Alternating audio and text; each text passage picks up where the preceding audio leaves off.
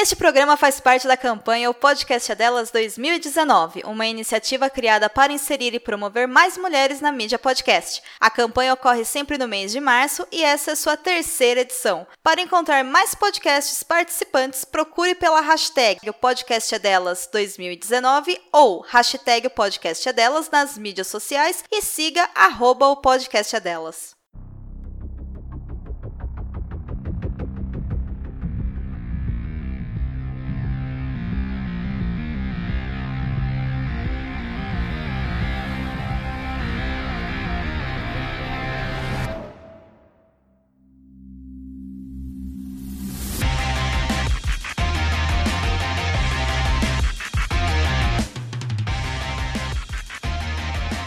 Bem-vindo de volta ao BBcast, seu podcast de automobilismo e outras nerdices. Hoje, no episódio 19 do BBcast, vamos fazer o preview do GP da Austrália, que dá o início à temporada de 2019 da Fórmula 1. E aqui comigo eu tenho a Débora Santos Almeida. Bem-vindo, amigos!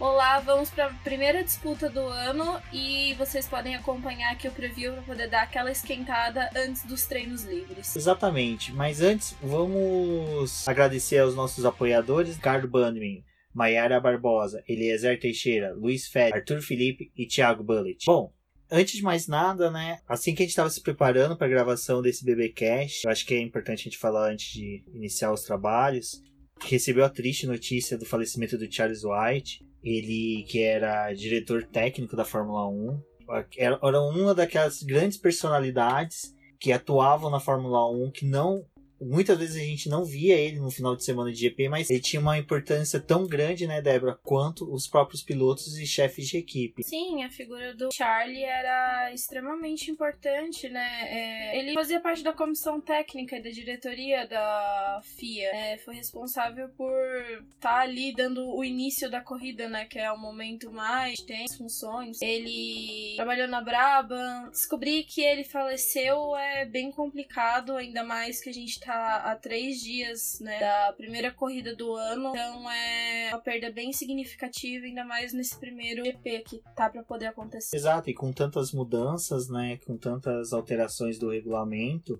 a experiência dele será sentida, será uma perda grande para a Fórmula 1. Mas é, é que eu falei agora há pouco no Twitter. Na melhor forma, acho que até de homenagear o Charlie White era a gente continuar com os trabalhos, a seguir nos trabalhos. É triste, é uma perda irreparável para a Fórmula 1, mas vida segue, infelizmente, sem o Charles agora. É, então fica aqui nossas condolências, nossos sentimentos aos familiares, amigos, pessoas que conviveram com ele nos autódromos. Sei que ah, não vai ser fácil a Fórmula 1 em si recuperar a perda desse, desse membro tão querido. Porque... porque é uma pessoa insubstituível, né? Independente de quem seja. É, ele é daquelas pessoas que, quando se tem aquela frase, muitas vezes você ouve muito em empresas, né? pessoas que têm cargo superior falar sempre para criar uma relação junto aos seus subordinados que ninguém é, é insubstituível, né? todos somos substituíveis. Charles White eu acho que é um daqueles que pode ser substituído, mas eu acho que até fazer uma nova personagem, uma nova construção de um profissional como ele, se levará muitos e muitos anos. Ele marca uma época, né? Da... Viveu e presenciou várias mudanças dentro do automobilismo. Ele fez parte dessas. E você vê, né? Bernie Eccleston saiu, ele permaneceu, ele tipo, ele e ele foi um dos caras que o Bernie trouxe, o Bernie trouxe ele da época da Braba pra, equipe, pra chefiar, né, auxiliar ele em 97, se eu não me engano, como diretor de prova. Enfim, como a gente falou, a, a esse podcast não era para falar sobre Charles White, mas infelizmente veio a notícia. Prometo aos ouvintes, assim que a gente tiver disponibilidade, vamos fazer um especial. Bom, vamos para a Austrália. GP da Austrália, né, Débora? Aqui é estranho, né? Oceania é uma região, é um, um continente, né? Que antes de surgir a Fórmula 1 já era tradicionais os grandes prêmios lá, né? Tanto que só existem dois grandes prêmios fora da Fórmula 1, que é o GP de Macau e o GP da Nova Zelândia, né?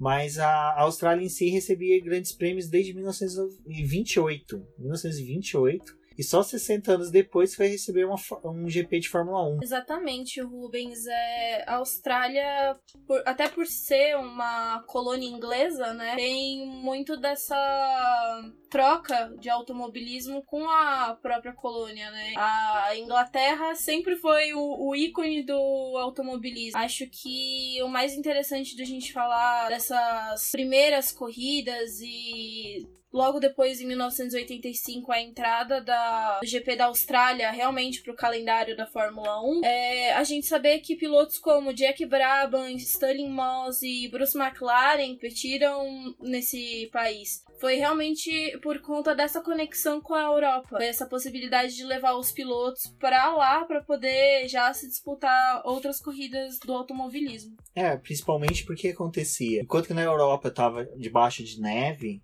não tinha como você competir, tirando os finlandeses que estavam lá disputando aquele rally na neve que eles gostam, os ingleses faziam uma migração para a Oceania e competir. A, esses tempos a, o, Grand Tour, o Grand Tour, né, que é do programa da Amazon Prime, da Amazon Prime, meninos que faziam o Top, Top Gear, Gear, o Jeremy, né?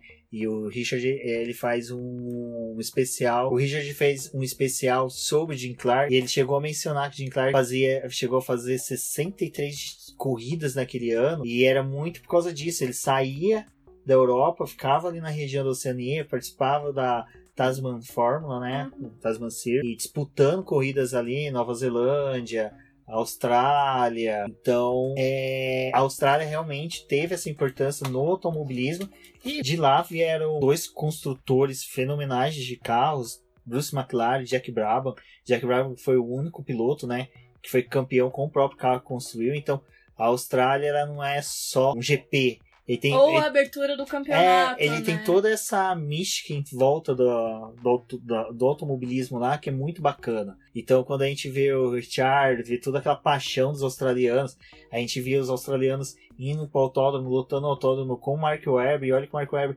era um piloto expressivo, mas não era tanto quanto o Richard, mas mesmo assim eles tinham aquela paixão, é muito bacana. Sim, é, o legal da gente falar da GP da Austrália é o contraste entre Adelaide e Melbourne, que foram os dois lugares que sediaram a Fórmula 1. É, Adelaide era considerado pelos pilotos um circuito extremamente desafiador, é, que tinha muito desgaste tanto do carro quanto dos pneus. Adelaide não era a prova de abertura, é, Austrália acabou se tornando, né, Melbourne, na verdade, acabou se tornando a prova de abertura depois das negociações que teve para poder levar a corrida pro Albert Park e passar a ser um circuito de rua. Então teve toda uma jogada de marketing, muita conversa para poder fazer essa transição e ocorreu apenas em 1993, que foi quando Melbourne virou a sede da Fórmula 1. E com a, todos esses tipos de negociação, uma das dos pedidos era para que ela fosse a prova de abertura. Bacana. E o maior vencedor dela, tipo, ninguém nada mais, ninguém menos do que Michael Schumacher. Então, assim, é, até essa semana foi aniversário do Valese. Valese, eu estou fazendo movimentos de abraço, sinta-se para... abraçado. Meus parabéns. Foi aniversário dele e bem no dia o Casola relembrou o GP de, 19... de 2000. O Schumacher ganhou. Primeiro pódio, primeira dobradinha da Ferrari, da maior dupla que a Ferrari já teve, do Rubinho e do Schumacher.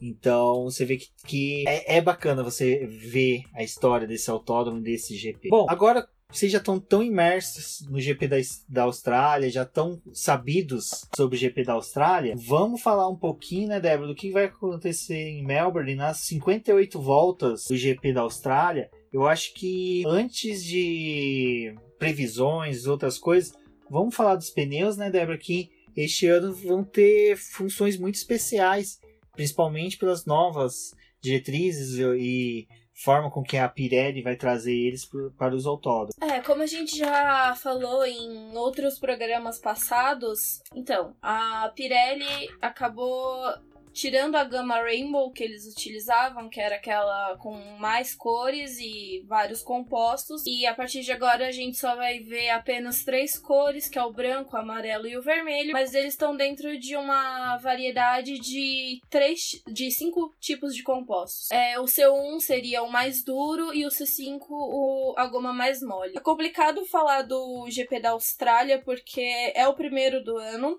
a gente ainda só tem o parâmetro dos pneus a partir dos testes. Ainda estamos em situações inconclusivas de absolutamente tudo, porque a gente não tem uma ideia do que foi testado, de como foi testado. A gente só viu um pouco. Então a gente vai estar tá utilizando nessa corrida o C2, o C3 e o C4. O C4 é correspondente ao que seria o ultramacio utilizado na temporada passada. O C2 ele é o médio da gama da Pirelli, mas ainda assim com uma goma um pouco mais maleável. O que a gente pode falar também uma coisa referente aos pneus é que pela primeira vez essa nova esse novo trio vai ser exposto a condições realmente de pista que vamos ter durante o campeonato, porque Calor. em Barcelona, né, Sim. a gente tinha uma pista que ela tava. Ela tinha, não, não, além de fria, ela tinha tido competições recentes. Então ela tava emborrachada. Ao, ah, ao contrário de Melbourne, que como você disse, a- além de ser um traçado de rua, ele passa por parque, tem árvores que cria lodo, cria limo no asfalto. Então, os primeiros treinos livres são fundamentais. Então, é por isso que eu, eu sou uma pessoa que defende muitos treinos livres, de, de sexta e de sábado. Eu já vejo muita gente falando que é besteira, jornalistas, N, N pessoas. E eu falo, gente, é muito importante. E o de Melbourne vai, será muito mais importante, porque a gente tem. Vai ser a primeira vez que a gente vai realmente ver os carros em condições de pistas que teremos durante o ano. Sim, é, essa é a maior mudança que tem de Barcelona para a primeira etapa do ano, principalmente porque eles vão estar enfrentando calor. É um calor extremo. Em Barcelona, essa questão é bem complicado porque às vezes os caras fazem dois GPs em um dia andando na pista, então é óbvio que você vai adquirindo um emborrachamento maior. Só que quando você entra na situação de treino, a gente sabe que eles não vão ev- elevar os carros a todo Seu potencial. seu potencial, aquela quantidade de volta, não vai ser desse jeito, mas é o momento de acertar os carros pela primeira vez. A gente também lembra aqui que na Austrália os carros já vão estar bem modificados, não vai ser nada parecido com o que a gente viu em Barcelona, já vai ter várias atualizações. Então, basicamente é um carro novo com um pneu quase desconhecido e com- é, o, é o primeiro GP acho que é o mais emocionante, né? Porque você é, vem iludido dos testes e nada, nada do que Aquela você ilusão queria que a acontece. Ferrari passou, né? Não, mas é, tem outra questão também. Você falou da questão do atualizações. A Red Bull ficou tão animada com os resultados do motor Honda no, nos testes, questão de confiabilidade, que o Adrian Newey retornou rápido de Barcelona para a fábrica para desenhar e evoluir o desenho dele. Vão levar novas atualizações para Melbourne. Olha só que a gente teve o quê? Duas, três semanas dos testes? Foi praticamente 15 dias. É, e olha que eles não têm carnaval, então eles trabalharam. Então o que acontece? É, provavelmente o carro da Red Bull vai ter um salto de evo- evolução assim bom já em Melbourne. Agora, quem que a gente pode tirar assim? Agora a gente vai naquela parte de especulações, que é o que praticamente acontece agora. Bolsa de valores de Melbourne. Ah, uma equipe que pode se dar bem pela escolha dos compostos é a McLaren. Pelo seguinte, ela treinou muito com o C4. Mas só que é o seguinte, o quanto que o treino do C4 em Barcelona Foi tão efetivo, festivo, né? como vai ser em Melbourne. Então, por que, que eu brinquei com a questão da McLaren com isso? Não tem como a gente ainda saber. Eu acho que até os próximos dois GPs, né? Eu acho que é só na China mesmo que a gente vai ter uma ideia de questão de desgaste, porque a China vai ser ah, já diferente as escolhas de pneus. A China também é mais um país onde as atualizações acabam indo bem forte pra essa corrida, porque tem quase um mês de diferença entre a Austrália e a China. Então ali também é mais um ápice da- das atualizações. É, e tirando que os, os dois primeiros treinos livres, a Williams deve utilizar bastante. Nós devemos. Aquela coisa que eu e o Fernando Campos, quando a gente tá aqui no Interlagos, a gente brinca, né? A equipe sempre que tá com mais necessidade de evoluir, a gente vê 10 carros dela na pista. Ah, provavelmente a Williams, quem acompanha os treinos, vocês vão ver 5, 6 Williams na pista, porque eles vão usar muito a pista para colher dados, colher informações para evoluir. É legal, é uma coisa bem bacana eles aproveitar os treinos livres para esse tipo de teste. Sim, exatamente. E fora que vamos fazer mesmo uma lembrança aqui pro programa que a gente fez do documentário, a Austrália dita muita coisa que vai acontecer durante o ano. Sim. Então a gente viu a Haas que teve problema no ano passado. Logo no primeiro GP os dois carros abandonaram. É, a Austrália é o primeiro momento de você mostrar sua confi- confiabilidade e vender o seu produto, né, para as outras equipes. Então, se você vence, você já coloca um pouco de medo. Dependendo dessas equipes que estão lutando já por esse meio de pelotão, quem se impõe em Melbourne já vai com uma vantagem pro Bahrein. Ah, se a gente parar pra pensar. E não é só vantagem só não, em questão de ponto. A Ferrari, questão de não, confiança. a Ferrari não tava tão confiante quando chegou na Austrália. Ganhou. E foi algo interessante. Vou- Já vamos fazer um review da GP de 2018. Aproveitar esse gancho agora. Que a Ferrari ganhou. E ganhou com base em estratégia, né? Eles mudaram a estratégia dos pit stop. Sebastian Vettel venceu. Venceu, assim, de forma maiúscula. A gente teve o Fernando Alonso, né, Débora? Tendo também um bom desempenho.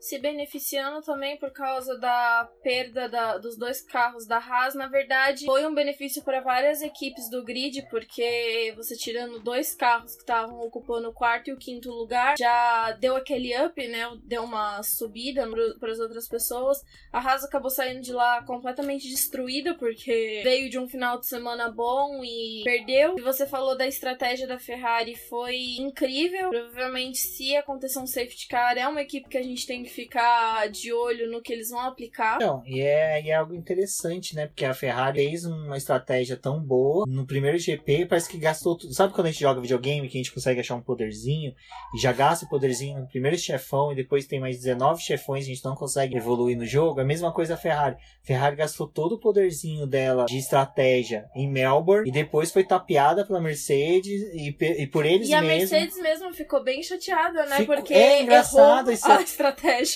É engraçado esse, essas, essas duas, duas situações das duas equipes lá, né? O Toto Wolff ficou, eu lembro que ele deu umas declarações de como ele, nossa, nós fomos pego pela estratégia dele. Aquele jeito eu parabenizo eles, mas são os filhos da mãe por terem nos tapeado. Então, é bacana. Então, gente, curtam o GP da Austrália. É, gost... é, é como, é como a gente sempre fala, é gostoso porque é de madrugada, tá É a volta da galera na madrugada. dos zumbis, né? Todo mundo acordado. Inter- O Twitter é só nosso.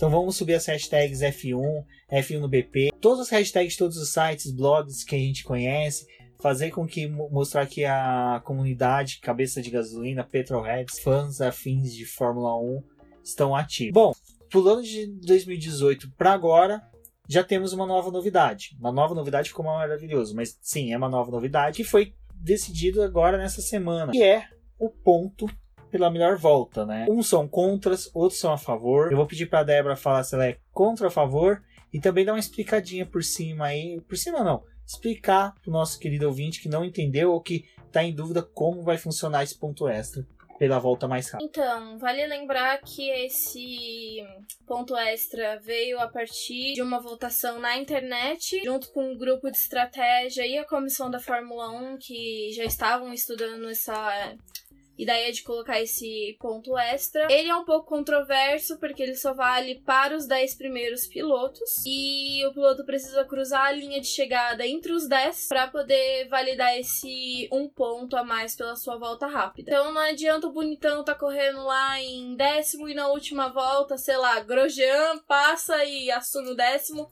Já perdeu o bonitão. Não então, vai ficar com esse ponto. ele tem que cruzar a linha de chegada Não encontrar o Grosjean. décimo.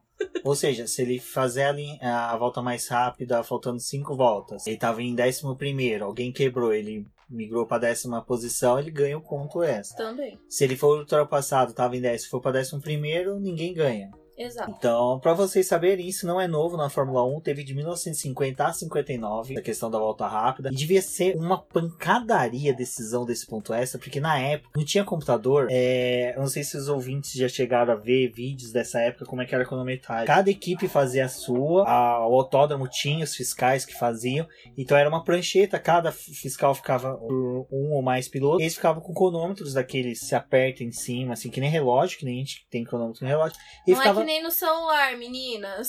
não, e tipo, o cara ficava assim. Não era uma coisa exata, porque nem todos tinham como ficar na linha de chegada. Eles ficavam em fileira na frente do grid. Então cada um apertava. Então provavelmente deve ter tido muito erro. Muito ponto injusto. Isso é o nome. Pra, pra gente ver. Uh, para quem assistiu Rush, o filme lá do James Hunt e do Nick Lauda, uh, tem a discussão se o, o James Hunt chegou ou não em terceiro lugar. Eu fiz um texto, acho que sobre o GP GP de Mônaco de 1966 a 65, agora não me recordo. Em que a discussão se ele tinha vencido ou não demorou tanto. Tipo, ah, entrega o troféu, outro dia a gente decide.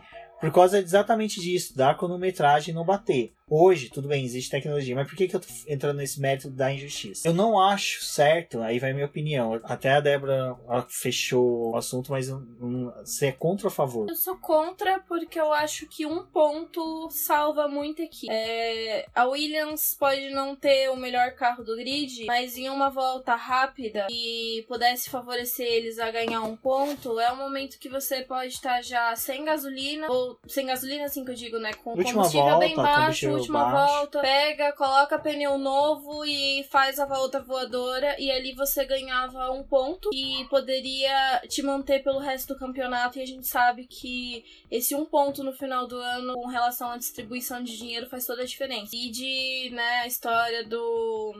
Ah, tem Nasser que aconteceu e por aí Jules vai. Bianchi, que salvou a Bianchi. Marúcia com um ponto. Bom, eu vou explicar o porquê que eu sou contra no formato que tá, mas eu entendo a decisão da FIA e eu entendo a o porquê que levou eles aí. Por que, que eu sou contra? Eu, eu fui sempre um que defendeu a pontuação para a volta mais rápida e a pontuação para todos que terminassem a corrida, tanto na volta do líder ou não. Eu acho que o cara que concluiu ele tem que ter um- uma premiação. Ponto. Isso nunca vai ser votado, dando-se a minha opinião. Mais uma delas foi votada e foi essa da volta mais rápida. O que que- por que, que eu sou contra? Limitou-se aos 10 primeiros. Se a gente pega umas corridas que ficaram muito próximos, os 3, 4 primeiros, como teve inúmeras corridas, que eles ficaram a menos de 30 segundos um do outro, esses quatro primeiros não vão arriscar um pit stop para ganhar um ponto. Então esquece quatro. Restou seis pilotos. Esses seis pilotos que estão esses 10 primeiros, eles têm que estar numa distância mínima um do outro de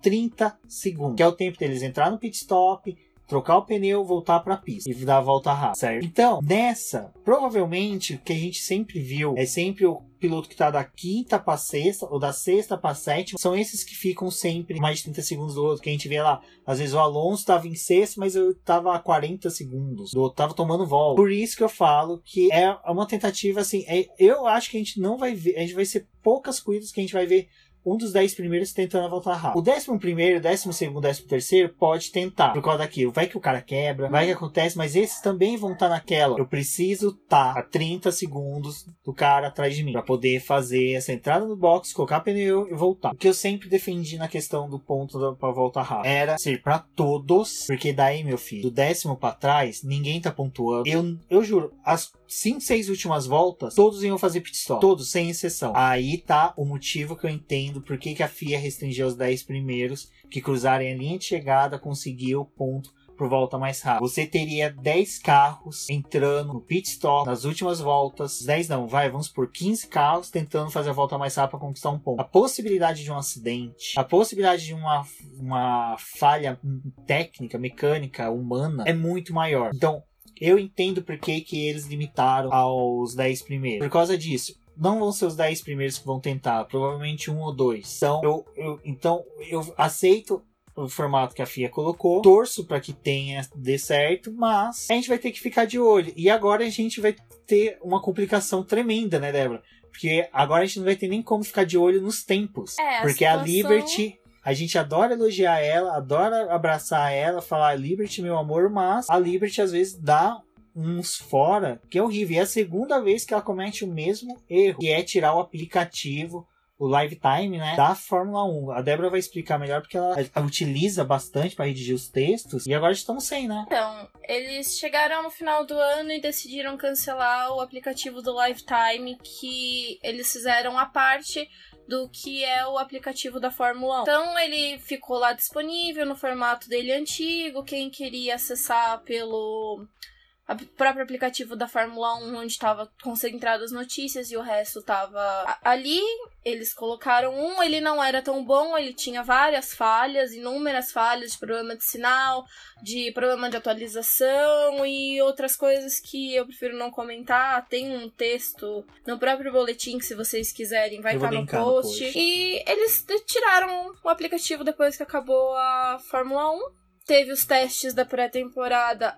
A gente acabava utilizando esse aplicativo porque ele pelo menos aparecia a volta mais rápida dentro de um período de atual, meia hora e mais de uma hora. Então ele era bem interessante, não era não funciona, não tinha a mesma funcio- funcionalidade ele tem para as corridas, mas tudo bem, passou, enfim. nos testes não teve isso, eles colocaram uma coisa que eu achei bem porca, que era, tipo, no, YouTube, YouTube. a visualização dos, dos tempos, e eu achei aquilo ridículo, mas enfim, né? E agora eles mandaram um e-mail falando que vocês podem acompanhar o nosso live time pelo aplicativo da Fórmula 1 TV. Mas o Brasil não tem a Fórmula 1 TV, tem um aplicativo, eu pago ele, eu consigo ver algumas coisas das corridas, mas é tudo limitado a sete dias depois da corrida. Então, eu não sei como é que vai ser, se vai, se vai, se durante a o treino, a corrida, vai ter disponível no aplicativo, pelo menos da Fórmula 1, aquele tipo de aplicativo porco que tinha. Porque... Ai, que horror. Nossa, que ódio. É que assim, uma. na hora que a gente for fazer os- a cobertura dos treinos, eu vou tirar uma foto, vou compartilhar com vocês, ouvintes, pra vocês verem como é que a gente trabalha. A gente trabalha com praticamente 4, 5 telas, cada uma uma coisa. Vocês podem falar, ah, mas existem outras ferramentas. Tá, tudo bem, outras ferramentas. Mas Sim, o próprio site da Fórmula 1 oferece o live time Sim, deles, mas- mas, ele não é completo, O- ele é difícil de mexer, tem várias Era assim, questões. A gente tinha um aplicativo oficial que era perfeito, redondo, supria todas as ferramentas que tinha na internet. Todas. Você pode fazer uma listagem com todas as ferramentas. O único aplicativo da Fórmula 1 supria. E era gratuito até mesmo. Eu mesmo, a Débora tinha a versão paga, eu tinha a versão gratuita. Os dois tinham a mesma funcionalidade. Dez minutos antes da corrida, ele já abria pra você Ouvir rádio. ouvir o rádio e ingressar no, na corrida ou nos treinos. E quando eles fizeram a troca, foi bem complicado porque ele começava exatamente quando o cronômetro começava a rodar, né? Em contagem regressiva. Só que ele era tão instável que você não conseguia se manter na com ele aberto. Às vezes você tinha que fechar, abrir e nisso você já perdia um tempo. Agora que esse aplicativo, que era o novo, você tinha que ficar fa- fazendo vários cliques para poder chegar em informações. E o outro você só deslizava com o dedo e trocava en- entre todas as telas. E tinha uma modalidade que você meio que ajustava o que você queria ver. Então, pra mim, tá sendo uma incerteza de como que vai ser. Até porque amanhã, né? Hoje, no caso, que vocês vão estar escutando esse podcast, que vai ter o primeiro treino livre às 10 horas da noite, eu não sei como é que eu vou acompanhar a. Não, a gente Porque- vai, lógico, a gente vai dar Vai- um a jeito, gente vai dar um jeito, conseguir. mas. Mas assim, é o que eu quero falar é. A Liberty, ela acerta em tantas coisas. Hoje foi bonito aquele evento em Melbourne. Pô, coisa legal. Levar os pilotos, sabe? Abrir pro público. É, faz série no Netflix. Mas só que daí, tipo, pra quem ajuda a divulgar, que somos nós, que ajuda a levar informações pra vocês, é, eles fazem, comete esse erro. Aí vocês falam, pô, eles estão choramingando com o aplicativo. Assim, é uma ferramenta de trabalho. Sim, até porque a Fórmula 1 TV, ainda aqui no Brasil, a gente não tem o acesso ao vivo, né? Junto E com é a Fórmula 1. interessante que esse negócio do aplicativo não tem nada a ver. Todo mundo já, vocês, alguns já devem ter acendido tochas, pegado pás, picaretas e, e arpões pra querer matar metade da Globo, mas isso não é culpa da Globo ter exclusividade do contrato. Isso é uma opção que a Liberty fez de tipo. É aquela coisa, vamos começar a cercar, fechar as coisas somente em um serviço, que é F1 TV, pra forçar as pessoas a aderirem. Gente, e não faz diferença nenhuma, porque eu pago 20 reais por mês pra poder ter o acesso. É, esse ano eu não, eu não entendi muito bem, porque ano passado a gente pagava só pelo aplicativo e tinha acesso aos dois. Esse ano parece que eles fizeram uma modificação. Pelo menos eu tive que pagar os dois com uma conta, então eu tenho acesso aos dois. E eu não consigo usar metade das funções que a Fórmula 1 TV oferece. A gente outro dia sentou aqui pra poder dar uma olhada. Tem as corridas, não tem que nenhuma vez eles meio que tinha acontecido, não sei o que que foi, mas tinha a corrida inteira, né, bonitinha. A Uhum. gente até tinha conversado com alguns amigos que era legal porque não tinha narração, era só o som da corrida, era bem interessante. Agora não, os vídeos têm a, a narração. É legal, porque É legal. os narradores em espanhol, pra quem a gente tem um conhecimento bom de espanhol, mas eu acho que até pra quem não tem, dá pra acompanhar. Então, é aquela coisa, a gente defende muito os, o uso Tem das, vídeo das extra, ferramentas. tem coisa Nossa, de. entrevistas longas de uma hora, gente. Vocês, assim, é, um dia a gente vai fazer um programa falando só dos benefícios desses serviços pagos da Fórmula 1. Mas assim, o que, que a gente tá querendo chegar. É, é O uma- básico, o básico que é o ABC, necessário. o, o mamão com açúcar, Você não sabe, mingau. você não sabe, é um dia, menos de um dia agora, é, você não sabe como é que vai estar o aplicativo e como você vai fazer Exato. pra poder acompanhar. Então ficou aqui a- o muro das lamentações, né? Não briguem com a gente, mas. Mas é mais um desabafo. Um desabafo. Bom, independente disso, nós temos outras duas brincadeiras da Fórmula 1. Um é oficial e outro não tão oficial. Na verdade, nós temos três brincadeiras de apostas. A primeira é o Fantasy, né? Que é o da própria Fórmula 1. Fórmula- Vai sair, depois que sair publicado o podcast, eu vou publicar um texto que a Débora fez explicando minuciosamente como funciona, é bem bacana. Leiam, participem, vai ter o link tanto no, no podcast como no post da, do campeonato, né, da Liga do Fantasy do Boletim do Paddock. Participem, vamos disputar lá. Não sei se no final do ano vai ter premiação, vamos ver como é que rola o ano, né? Porque são tantas incertezas esse ano. E temos o GP Predictor. Tem o podcast F1, tem o dele. O Boteco F1 tem. Nós vamos fazer o do boletim. Porque é uma aposta só. Você põe quantas ligas você quiser. Participa. Papai Orange tem. Eu gosto porque eu ganho do Will Mesquita, da Mari Espada, mas toma um pau também de outras pessoas. Enfim, são dois campeonatos muito bacanas. E tem um que. Que esse é meu xodozinho, que é o que a Bia, Beatriz Roxenbar, acho, acho o sobrenome dela muito da hora, cara. E é uma pena que Que ninguém consegue falar. não, minha língua é muito zoada pra poder falar. Ah, então, da Bia, ela faz ela, a Ju, até agora, direto no site delas, vão ter tudo por lá. Eu vou colocar o link. Então, quem puder, participe dos três. É bem bacana. O gostoso não é a competição em si, é muito mais o debate das apostas, A tiração de sarro. a tiração de sarro, aquela coisa do acabou a corrida, você tá comemorando que você foi bem, aí chega um resultado de punição, você ah, caí. Aí outra pessoa que tava mal sobe, então é bacana, participem. Então os três links vão estar no, no post. Convido a todos para participar e também já fica o convite a todos para amanhã. Hoje, no caso, às 9 horas, vai ter a pré-hora, o pré-treino na Sport TV 2. Muito bacana, eles sempre bate papo, fazem toda uma preparação da, da- normalmente Sérgio Maurício traz ah, coisas novas, explicações.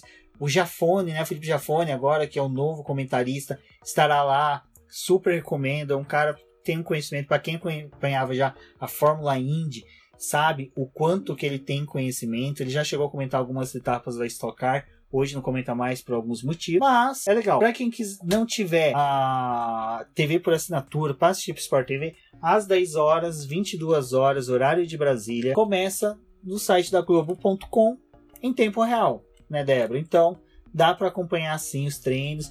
É um horário não tem gostoso. desculpa pra não acompanhar os treinos livres, eles são extremamente importantes. Em algumas, como o Predictor, que você pode mexer, né? Até É, o Predictor é até antes da classificação. uma hora antes da classificação. Do treino classificatório, perdão, Raposo. Assim como Fantasy também, dá pra poder fazer as modificações. Treino livre, principalmente o terceiro, é o que assim que acaba você vai lá e mexe em tudo que você já tinha feito. Zica tudo. Zica tudo e depois você se arrepende, então muito cuidado. É, vale a pena acompanhar esses treinos, eu sempre defendo que eles são de extrema importância. E justo o primeiro do ano, eu acho que a melhor marca é às 10 horas da noite, você vai estar. muitos vão estar chegando do trabalho, já pega o pratinho de comida e vai assistir. Exato. E acompanhem com a gente. Então a gente vai estar no Twitter. Então acompanhem com a gente. Estaremos no Twitter, nas redes sociais, comentando, falando sobre a corrida, sobre o treino. Então eu já deixo aqui o convite para vocês acompanharem conosco. Eu sou o Rubens Gomes Passos Neto. Meu Twitter, RubensGP Neto, Neto 23. Podem seguir no Twitter. Demais redes sociais também é o mesmo link. Sigam o Boletim do Paddock no Diz no boletim que no Twitter, no Facebook, com o Boletim do Paddock, demais redes sociais também. Eu me despeço, muito obrigado a todos. Vamos embora que agora a temporada 2019 começou. Feliz ano novo para todo mundo e até lá. Bom, amigos, obrigada por escutarem mais um programa. Se juntem a gente em todas essas ligas, vamos competir. É, conversem com a gente agora no Twitter pré-treino, vamos trocar ideias e tudo mais. Vocês podem falar comigo no Twitter como Death Flowers. Obrigada e até a próxima.